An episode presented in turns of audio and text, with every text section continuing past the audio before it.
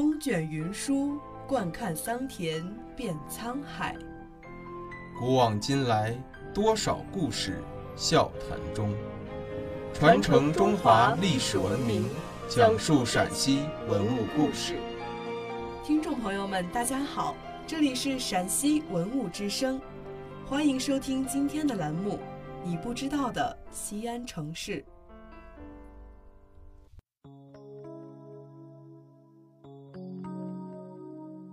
迎春巷在唐朝属于皇城以内的大社。所谓大社，就是古代皇帝为天下百姓祈福的地方。主要祭祀的是土神和谷神。土神类似于神话小说中的土地老爷，谷神就是掌管农作物的神仙。皇帝常在此祈求风调雨顺、五谷丰登。迎春巷在明代叫做含光坊，清代这里有疯癫洞和慧真庵两座寺庙。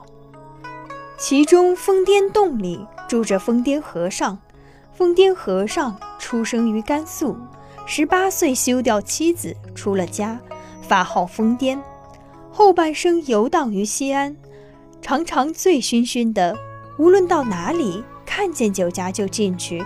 看见有娶亲的宴席，不请自到，喝醉了就睡到街上。尤其令人不可思议的是，逛窑子是他最大的爱好。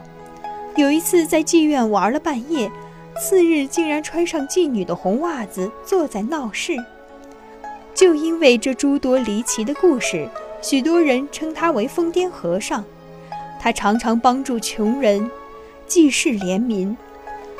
康熙四十九年圆寂，新中国成立前，迎春巷的老百姓把他叫做“烽火爷”。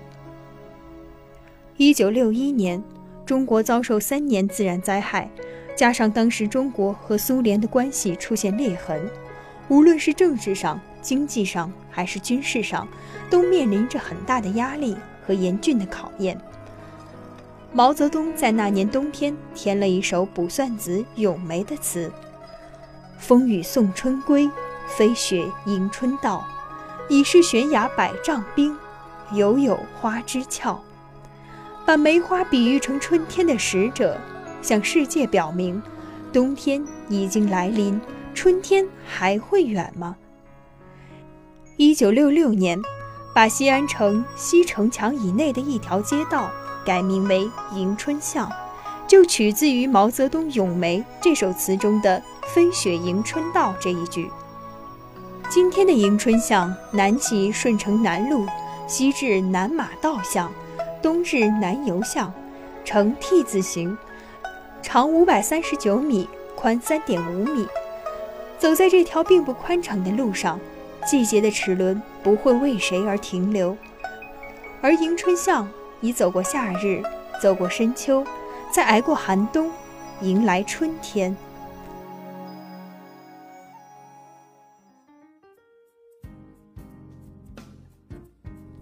感谢收听今天的陕西文物之声，更多往期节目及相关文物动态，敬请关注陕西文物之声官方微博或登录蜻蜓 FM 收听。